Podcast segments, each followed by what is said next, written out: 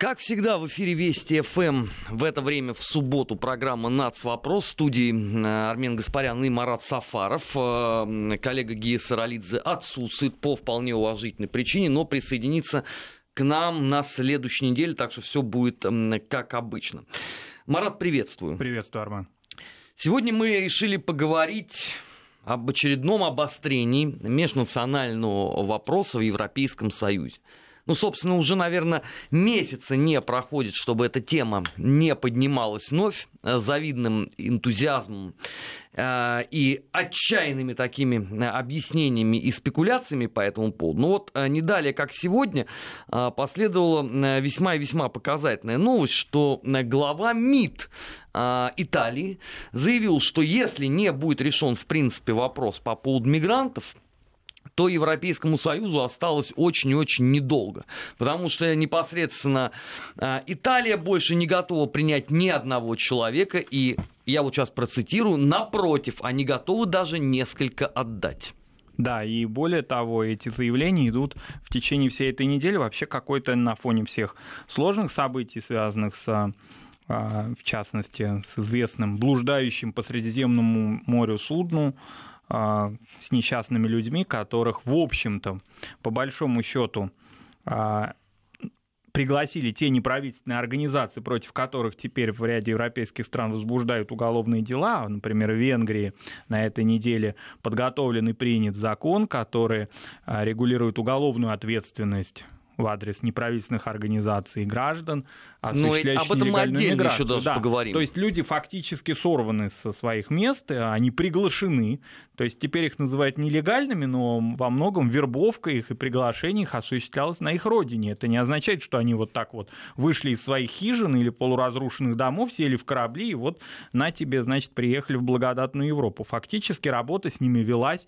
неправительственными организациями непосредственно на их родине. Кстати говоря, вектором этой нелегальной, этих нелегальных троп он изменился. Это уже не Ближний Восток, о котором мы говорили в течение всего прошлого года и даже первых месяцев 2018, это скорее уже государства Африки, в том числе экваториальной Африки, в которых, как мы знаем, в большинстве из которых войн никаких не ведется и угроза их жизни, прямой угроза их жизни этим людям, ну, помимо того, что уровень жизни в этих странах очень невысок, мягко говоря, но, во всяком случае, каких-то гибельных ситуаций там нет. И люди, тем не менее, приглашаются в, на территории Европейского Союза и далее сталкиваются с теми препонами, которые происходят, если они доживут, а, пересекая Средиземное море. Марат, я тут бы э, внес бы важную э, корректировку.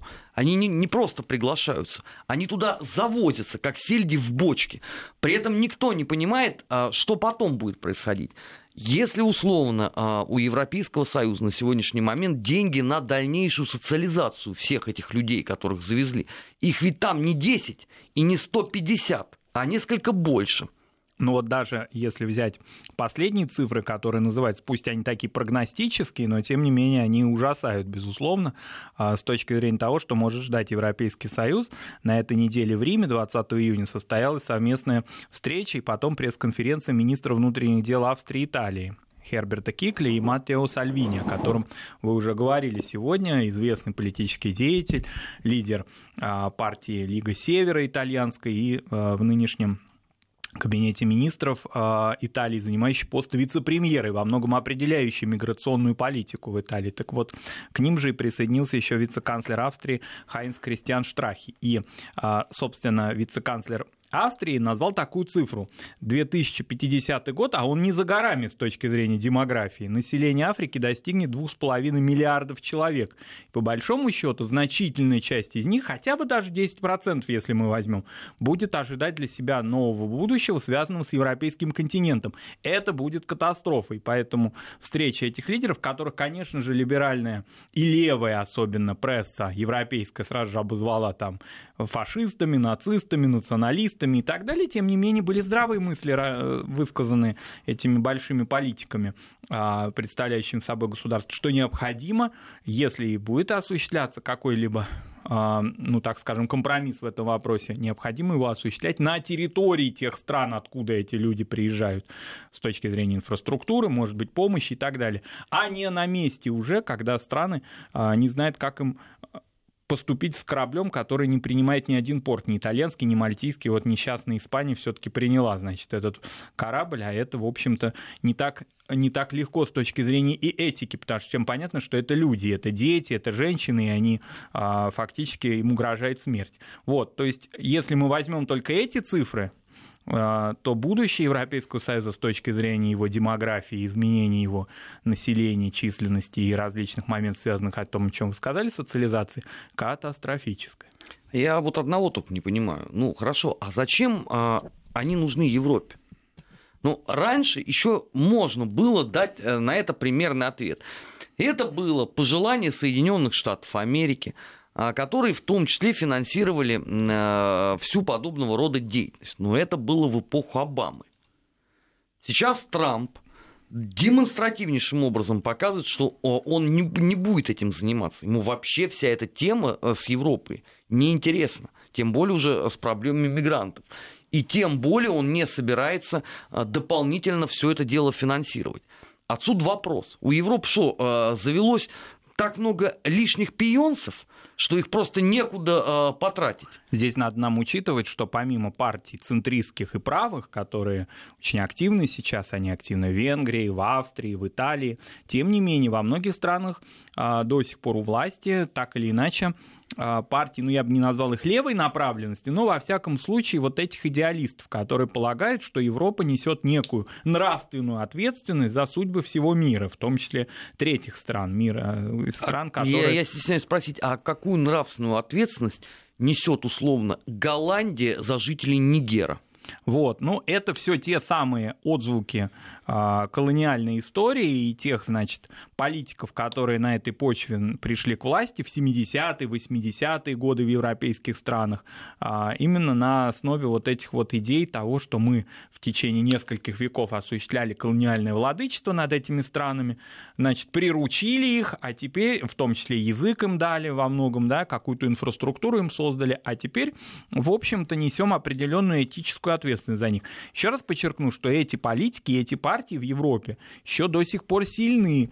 Мы всегда говорим о более ярких политиках, понятно, потому что они создают какую-то информационную такую повестку дня и принадлежат, как правило, к правым партиям. Но, тем не менее, леваков еще очень и очень много, и они, безусловно, определяют политику. Кроме того, многие политики большие, их нельзя отнести к левым политикам, они не могут так сразу перестроиться. Ну, если мы возьмем, скажем, даже госпожу Меркель, разве может она сейчас сразу же отринуть всю свою а, почти уже 20-летнюю повестку дня, которой она а, придерживалась, даже несмотря на то, что на этой неделе произошло ну, вопиющее уже событие, когда министр внутренних дел а, Германии фактически объявляет ультиматум своему канцлеру. Ну, даже здесь речь идет не о взаимоотношениях начальника и подчиненного, а скорее о партийной принадлежности, потому что глава МВД Германии Хорст Зейхо Хофер представляет ХСС. И если ХСС, а мы помним, да, прекрасно эту формулу ХДС, ХСС, если ХСС у нас, значит, выйдет из этого а, партийного консенсуса, то тогда а, партийное большинство разрушится, и что тогда будет? Тогда необходимы новые выборы, а он предъявляет ультиматум, а ультиматум двухнедельный срок. Решите этот вопрос, связанный с миграцией и с а, аспектами, которые касаются закрытия границ внутри ЕС, границ немецких. Меня вообще, конечно, а, потрясает вот это вот невероятное упрямство европейского избирателя. Ну, я не знаю, сколько еще надо лет всем этим людям, чтобы осознать невероятно простую мысль. Нигде в мире за всю многовековую историю политической мысли и политической борьбы левые не боролись против мигрантов. Напротив, именно левые все время были локомотивами этих всех э, процессов. Поэтому, когда сегодня европейский обыватель ожидает от того, что левые романтики в своих национальных правительствах будут э, заниматься проблемами разрешения миграционных потоков, будут заниматься вопросами социализации всех тех, кто уже приехал на территорию Старого Света, то у меня один простой вопрос. Да с чего вы это взяли? И здесь надо отметить, что эта, собственно, повестка дня, она не меняется. Какие бы события ни происходили, ну, скажем, если мы возьмем контекст европейской политики, скажем, 90-х годов, когда эта проблема не была острой, да, и ситуацию, которая происходит сейчас, тем не менее, повестка дня левых партий не меняется, как будто бы ничего не изменилось. На прямой связи со студией Вести ФМ сейчас эксперт информационно-аналитического портала «Вестник Кавказа» Матвей Катков. Матвей, приветствуем. Да, Армен, здравствуйте, здравствуйте. И слушаем вас. Ну, собственно говоря, в контексте проблемы, которую мы сегодня рассматриваем, я бы хотел сказать, что вот сама, сам подход к национальным отношениям, к национальному вопросу, а, конечно, очень сильно изменился в последнее время и вообще ну, начинал меняться очень так системно и интенсивно именно с начала 20-го столетия во многом. А, потому что если посмотреть исторический опыт, то мы увидим, что, э, скажем, в эпоху существования в мире крупных империй э, вопрос межнациональных каких-то конфликтов, отношений, он все-таки не был тождественен тому, что мы сегодня называем национальным вопросом. Э, и речь здесь идет прежде всего о том, что как таковой этот фактор не являлся в политическом плане каким-то определяющим, да, то есть, например, мы все прекрасно знаем, ну, это скажем, пример из нашей отечественной истории, но похожие можно найти, в общем, во всех крупных э, европейских, как минимум, империях, что, например, э, принцип национальный часто как бы так или иначе ассоциировался, например, с принципом подданства или с конфессией. Например, вот скажем, во время войны 12 года в российской армии очень много, например, воевал башкирских ополчений, а, которые, а, поскольку они были подданными российского императора, их называли тоже русскими. То есть в этом не было непосредственно национального какого-то там пренебрежения, да, с одной стороны, а с другой стороны это говорит о том, что сама тема не была так актуальна именно в политическом контексте, потому что были там другие вопросы. А актуальность э, национальных вопросов, скажем, той же Российской империи часто тоже была связана напрямую с какими-то политическими ситуациями. Например, польский вопрос, да, как мы все знаем, был очень актуален в XIX веке, но он был именно актуален ровно постольку, поскольку он напрямую влиял на политическую ситуацию. И постепенно началась ситуация когда национальный вопрос действительно людей начинал волновать, а власть не могла адекватно на него ответить. Это вылилось, скажем, в годы революции вот в то, что действительно этот вопрос стал очень актуальным. Например, вот как раз в этом году у нас э, сто э, лет, как э, Закавказские республики получили независимость. Так вот, мы как раз можем заметить, что, в принципе, власти Российской империи э, понимали, что есть проблемы в регионе, ну, там социальные, экономические, но вот то, что есть национальный какой-то вопрос, который требует какого-то отдельного решения, отдельной проработки, он просто как таковой часто не стоял на повестке дня, вот именно в глобальном плане. А в этом плане ситуация изменилась в 20-м уже столетии с э, формированием этатизма, да, это так называемое от слова французского этат, Э, государство или state английское, это вот такая идеология, которая увеличивает роль государства в обществе в целом, подчиняя общество э, как бы государственным приоритетам, и, соответственно, э, идея э, подданства, идея э, какая-то конфессиональной принадлежности заменяется идеей гражданской.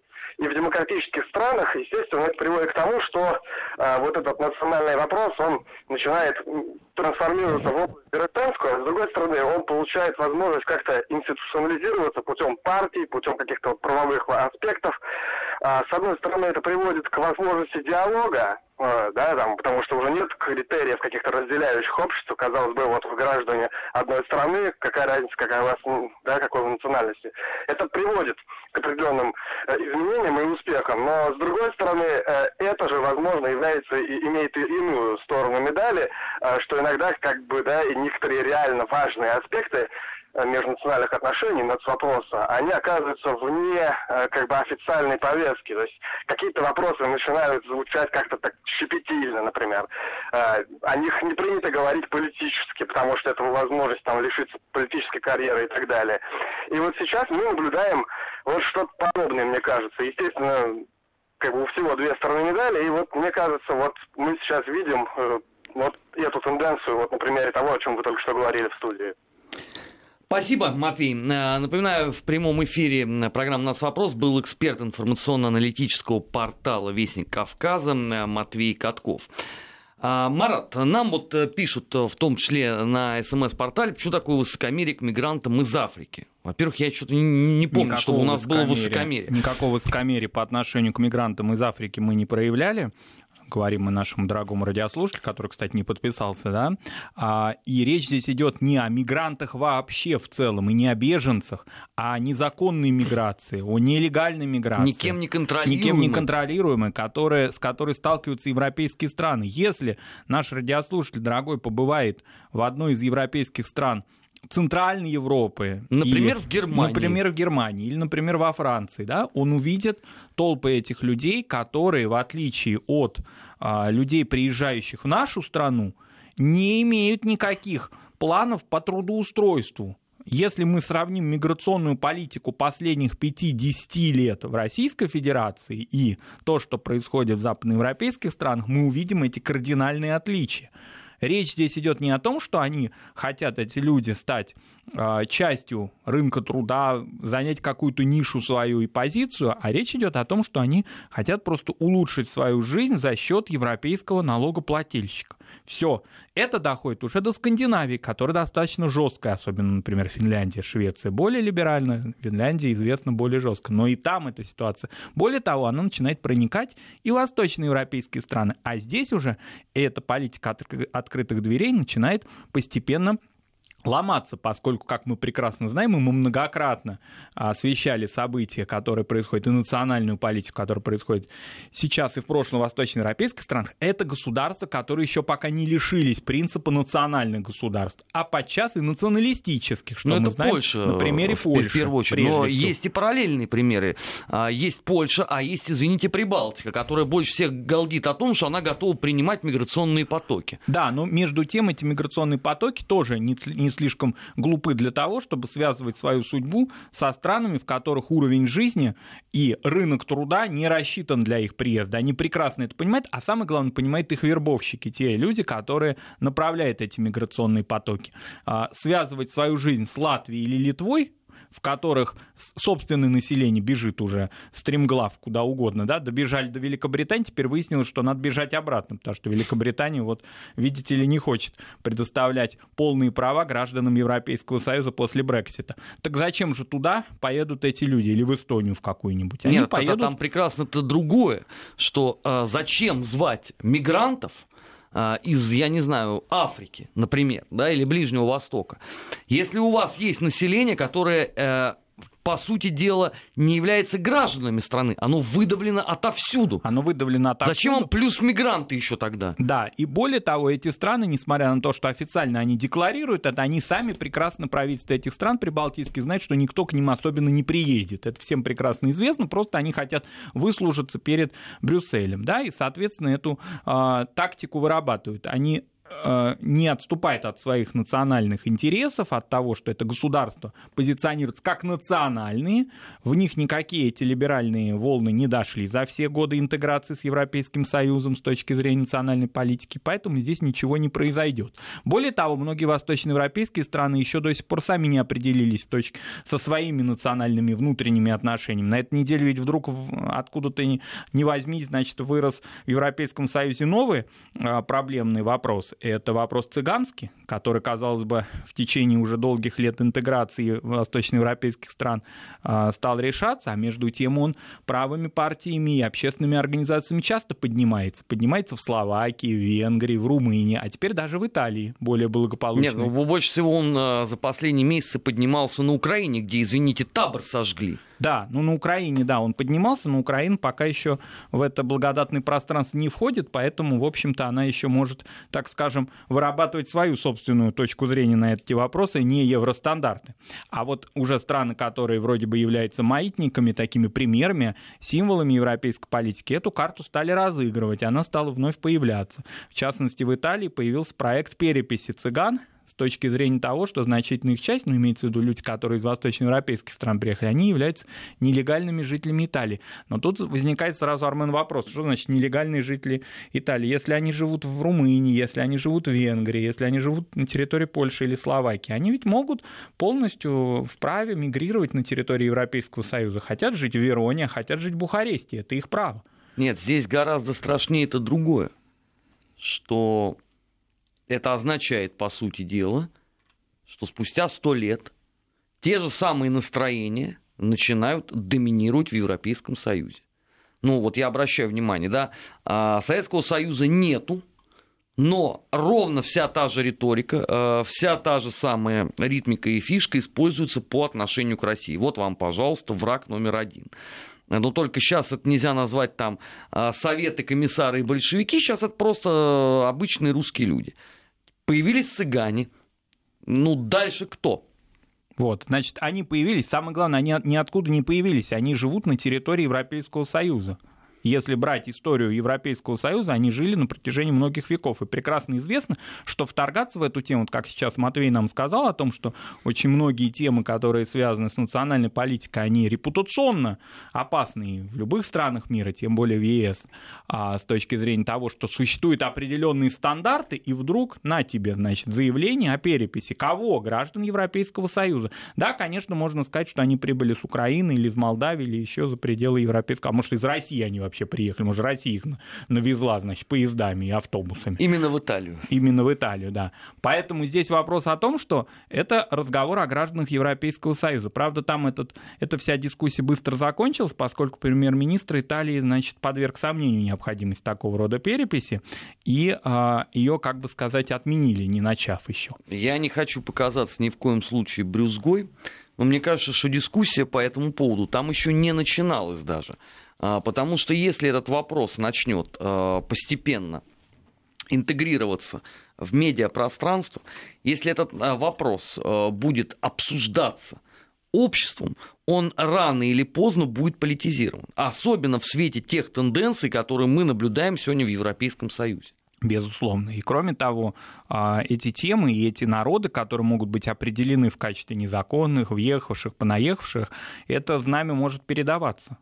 А, и опыт того, что происходило в Европе в середине 20 века, ну, по отношению к цыганам мы напомним о том, что а, цыгане, наряду с другими народами, подвергавшимися гонениям и дискриминации, и геноциду на территории а, Германии и стран, которые оккупированы были Рейхом, они, в общем-то, были в числе этих жертв, да, и ничего опыт этому не научил. Кстати говоря, возвращаясь к Италии, в Италии, как известно, пусть и не в таких масштабах, как в Германии, этот геноцид тоже происходил. Поэтому на ту тему, на которую многие европейские политики, а они наступают на эти грабли в Румынии очень часто, в Польше почти всегда. А, тем не менее, этот опыт ничему не учит. И более того, значительная часть населения это поддерживает. А, поскольку полагает, что вопрос здесь касается именно рамок национальных отношений, а не вопросов деятельности правоохранительных структур, интеграции детей. Вот очень хорошо премьер-министр Италии заявил о том, что вообще-то надо вернуться к тому, что многие родители а, цыган, цыганских детей не разрешают своим детям учиться в школе, например, не отдают их в школу, в школу и вообще как бы препятствуют их интеграции. Давайте мы займемся именно вопросами в контексте образовательной, например, политики, вопросов правоохранительных. Зачем сразу переходить переходить а, в русло национальных отношений. Да кто ему даст этим всем заниматься, с учетом того, что именно вот эти вот векторы активнейшим образом вытравлялись из э, политической жизни, из общественной жизни на протяжении более, наверное, уже, ну, как минимум четверти века. Как минимум четверти А тут он вышел да. такой на белом коне, весь в белом и с белой розой в руках. И сказал, давайте-ка мы посмотрим внимательно, что происходит. Доброе утро, Рим! Самое оно об этом сейчас э, думать в 2018 году, когда утеряно уже, по сути, все, что можно. Программа «Нацвопрос» э, в эфире Вести ФМ. Э, Армен Гаспарян, Марат Сафаров. Сейчас мы уходим на новости и после этого продолжим. Не переключайтесь. 16 часов 33 минуты в российской столице. В эфире Вести ФМ программа «Нац. Вопрос». Как всегда в студии Армен Гаспарян и Марат Сафаров. Обсуждаем мы сегодня миграционный кризис в Европейском Союзе, потому что, как известно, ведь еще канцлер Германии Ангела Меркель сказал, давайте-ка мы соберемся сами до саммита Европейского Союза обсудим дела наши скорбные, подумаем, что надо делать. И блестящий ответ э, Брюсселя, вот этих вот чудеснейших бюрократов, что с их точки зрения не о чем вообще говорить. Нету проблемы такой. Да, ну собираться, тем не менее, придется завтра. А между тем, вот мы уже сегодня говорили в первой части нашей программы, что без фрау Меркель уже собрались, значит, представители Австрии, представители Италии. И самое главное, что есть определенные а, такие, да, ну я бы не, не назвал их соглашения, но во всяком случае переговоры между австрийским правительством и правительством Баварии. Правда, Себастьян Курц оговаривается, что он не будет вмешиваться в этот межпартийный и а, фактически межправительственный да, конфликт, произошедший между а, госпожой Меркель и руководителем ХСС, представителем, в общем, там мы знаем прекрасно, что ХСС имеет основную часть своего электората именно в Баварии, в наиболее такой благополучной, в чем-то даже и консервативной части Германии. Так вот, он не будет вмешиваться, но сам факт того, что есть определенные симпатии между баварским правительством, партией ХСС министра внутренних дел Германии и австрийскими правыми представителями а, существующего сейчас правительства Австрии, оно показательно. Это не говорит еще о развале да, коалиции в Германии, но, во всяком случае, определенный кризис, новый кризис, который, мы же помните, как а, тщательно следили за тем, как происходит да, ситуация, связанная с построением правительства в Германии в прошлом году и в начале этого, а вот на тебе опять новые проблемы и опять те же самые грабли. Причем разговор о мигрантах здесь уже не идет. Здесь скорее идет разговор о границах между Германией, об открытых границах между Германией и сопредельными ею государствами. О том, что внутри Европейского Союза, шенгенского пространства возможны определенные закрытия или ограничения въезда граждан. Или, во всяком случае, более тщательная, тщательная проверка их документов. Ну, тогда это, это тогда крах вообще всей, э, всей системы Европейского Союза. Потому что если вы начинаете выбивать эти подпорки, то что вас будет объединять? Вот, собственно, об этом а, и говорит итальянский министр внутренних дел Сальвини, да, который прогнозирует возможность краха Европейского Союза, поскольку действительно его концепция тогда Европейского Союза будет разрушаться. А на окраинах Европейского Союза то же самое происходит в тех странах, которые мы можем определить, да, и сказали о том, что в них национальность и национальный фактор никогда не уходил а, с повестки дня, и вроде бы они всегда себя позиционировали в качестве национальных государств, и сейчас продолжают себя также, собственно, а, ну, скажем так, чувствовать и с точки зрения вот этого квотирования уже с 2015 года, кстати говоря, вот это квотирование по приему беженцев-то существует.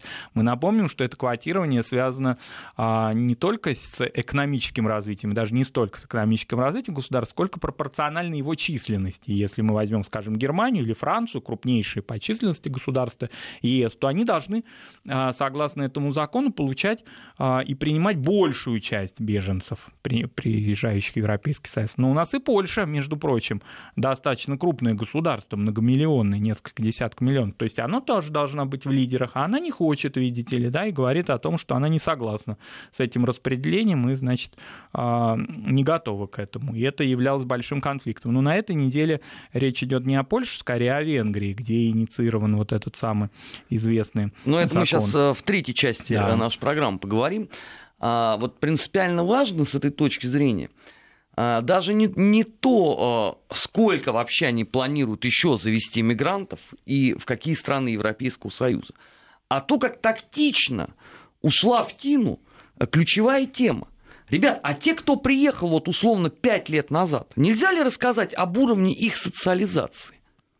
Да, о том, каким образом, например, самый главный момент, который касается а, современной европейской экономической политики, насколько они трудоустроились разговор о языке, но он там поднимается иногда. В той же Австрии, например, оппозиция Себастьяну Курцу заявляет о том, что необходимо больше средств потратить на а, обучение немецкому языку значит, на территории Австрии для новых приезжих. И вот, может быть, этим и ограничится пока. Значит, меньше громких заявлений, больше немецкого языка. Вот такой, значит, а прозвучал. Они а где работа? должны? Вот, а о работе речь не идет. Работать, э, учиться, на какие деньги вообще жить. О том, что существует у нас уже параллельные общества на территории европейских государств. Просто не получится ли на выходе в результате так, что их условия жизни, условно, в Сарбрюкене, а, я не знаю, там, а, в Наполе, а, где-нибудь в Бельгии, будут ничем не отличаться от тех условий, с которых они сбежали. Ну, пока на сегодняшний момент, при том, что, конечно, надо сказать, что эта проблема, в том числе многими средствами массовой информации европейскими, а, она и преувеличивается в чем-то в том смысле, что поток, если брать численно поток, прибывающих в Европейский Союз, он снижается, конечно. Его пик, который мы отмечали в 2015-2016 годах, он, конечно, гораздо меньше. Мы уже сказали о том, что векторы этого потока меняются. Если вы хотели принимать людей, которые бегут от войны, да, это одно дело, когда это касается людей, граждан Сирии или Ирака. Проблема или в том, что таковых меньше половины. Меньше половины. Теперь едут люди, которые ну, просто хотят повысить свой уровень жизни в реальности им не угрожает а, смерть в прямом смысле слова от а, бомбардировок, да, как это происходило с а, гражданами, прибывающими из других стран.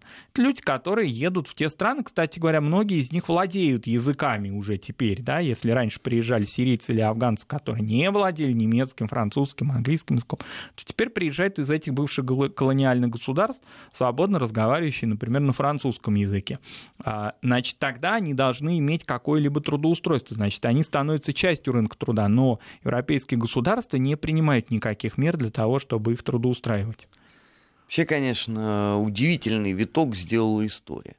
Я так напоминаю, что сто лет назад какая истерика была в Европейском Союзе, куда же надо трудоустраивать этих русских иммигрантов, которых так-так много. Ну, там речь шла про несколько сотен тысяч суммарно с членами семей. При том, что подавляющее большинство этих людей знало минимум пару иностранных языков. И были квалифицированными людьми, да? Да, и были людьми образованными.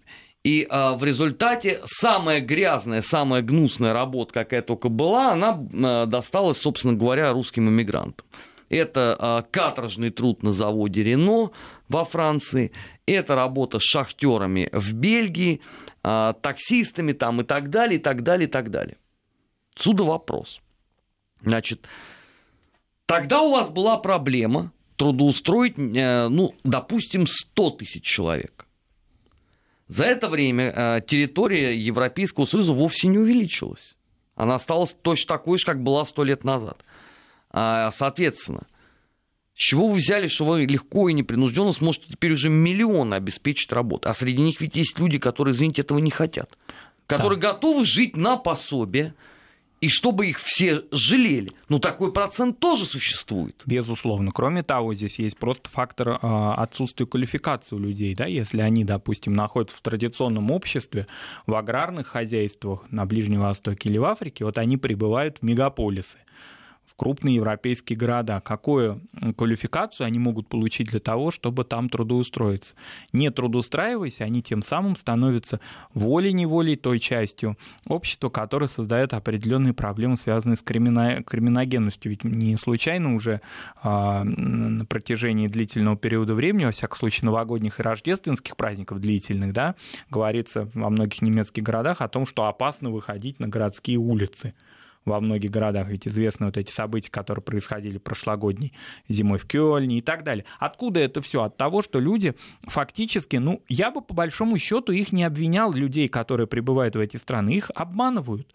А их обманывают, потому что реальной картины, реальных знаний о жизни в Европе у них особых нет. Их вербуют, обманывают и фактически ввозят в Европейский Союз. Тогда вопрос остается прежним. С кого за это спрашивать? Вот в некоторых странах нашли, значит, э, все-таки источники этого движения, о чем мы будем говорить.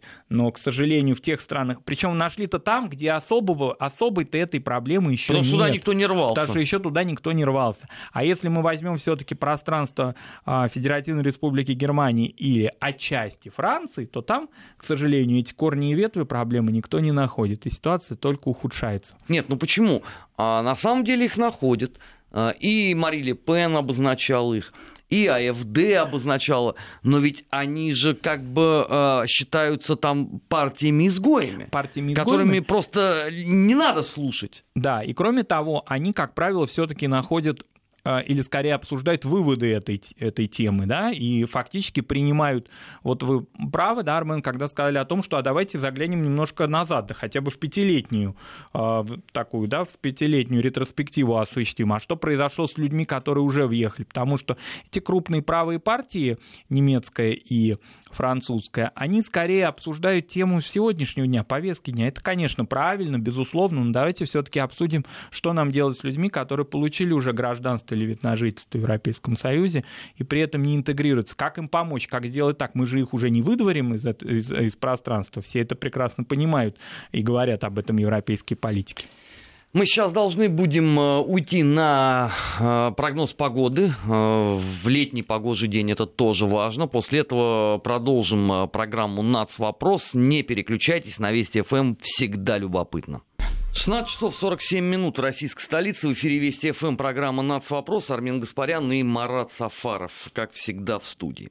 Ну вот, переходим к давно нами сегодня уже анонсированной а, теме, как взбунтовалась Венгрия, где собираются запретить продукцию НКО имени Сороса. Да, при том, что для Венгрии эта тема еще вдвойне болезненная, поскольку а, благотворитель, благодетель этот замечательный. Многолетний, многолетний считает Венгрию своей вотчиной. Он уроженец Венгрии, Джордж Сорос, несмотря на то, что он а, в стране уже достаточно давно не появляется, но тем не менее курировал на протяжении многих лет а, многие проекты гуманитарные и деятельность НКО в, на своей родине. Кстати говоря, я думаю, что многие наши радиослушатели уже не помнят, а, к счастью, да, о тех событиях, когда вся эта тема венгерская была крайне актуальной для нашей страны на протяжении практически 10 лет, там, до 2001 года.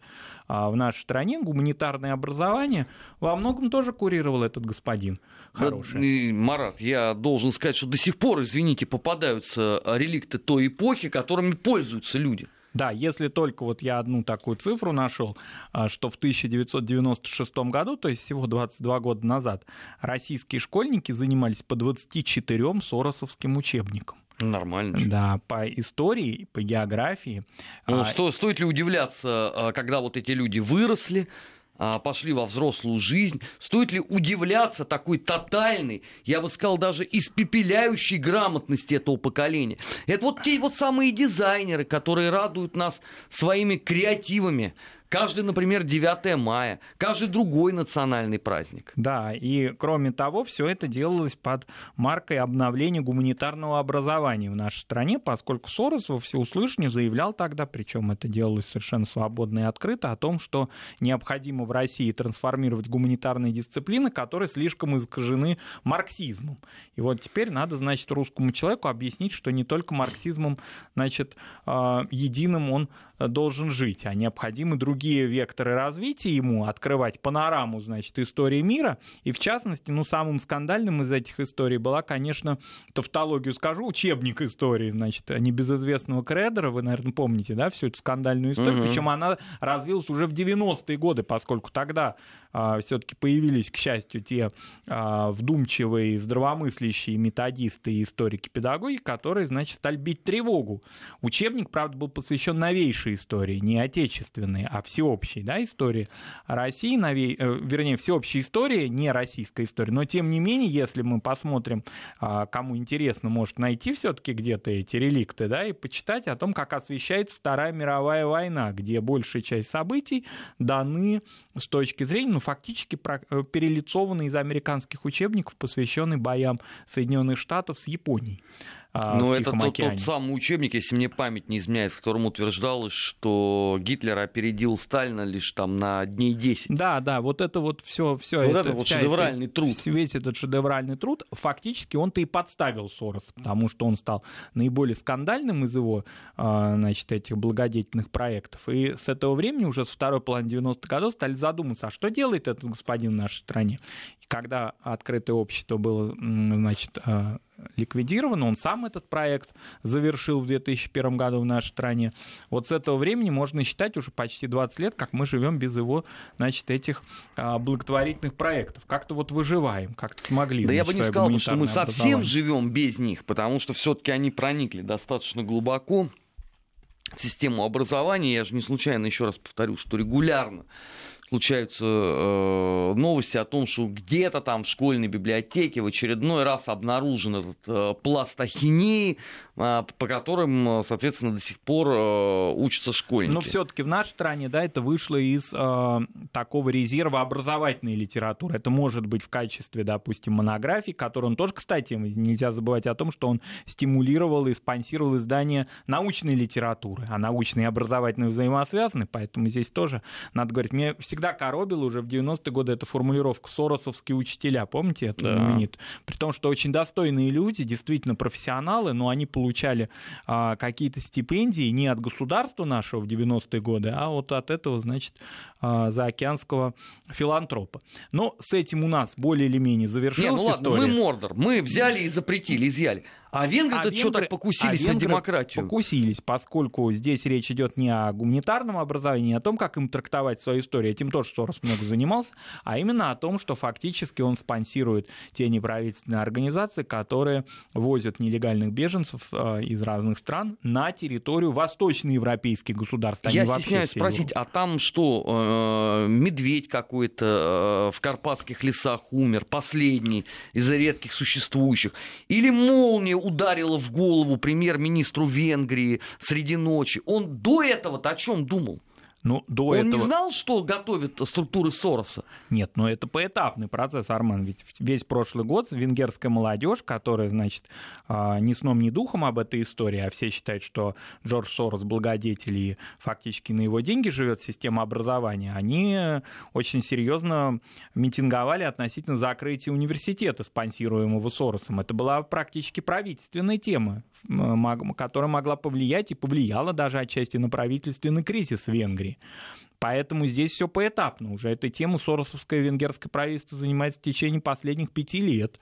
Но теперь, э, когда вопрос о квотах и о том, что люди приезжают э, в Европейский Союз, в том числе его восточную часть, нелегально, вне даже квот, Здесь речь идет не о том, что квот, квоты распределяет, к счастью, не Сорос, а наш э, уважаемый... Пока. Да, у нас тоже один любимец, господин Юнкер и его коллеги. Это немножко другое государство. Все, кстати, ровесники Сороса, вот эти вот а, очень опытные знатоки европейской истории, они, значит, и занимаются новыми, новыми контурами европейского пространства. Да, а... люди, живущие по принципу «меня солнышко пригрело, я уснул глубоким сном». Да, ладно бы это были какие-то молодые да ранние, да, какие-то активисты молодежных организаций, которые во власть прорвались в, в ряде европейских стран, так есть.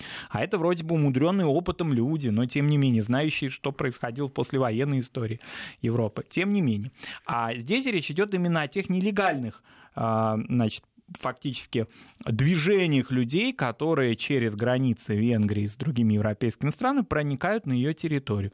И э, доказано, фактически доказано э, государством связь это с неправительственными организациями, спонсируемыми Джорджем Соросом. Хотя закон, собственно, слово Сорос не употребляет, конечно, он связан именно с уголовной ответственностью за помощь нелегальным мигрантам, все его в Венгрии называют Стоп Сорос. И, конечно же, Брюссель, и, конечно же, Берлин, и, конечно же, разные СМИ, которые существуют в Европейском Союзе, отстаивают вот эту точку зрения на то, что открывайте границы пошире, они, безусловно, на Венгрию ополчились теперь. Мне просто интересно, как скоренько а, на Венгрию наложат санкции за запредельно гнусный подход а, к истории и, соответственно, к трудам а, господина Сороса.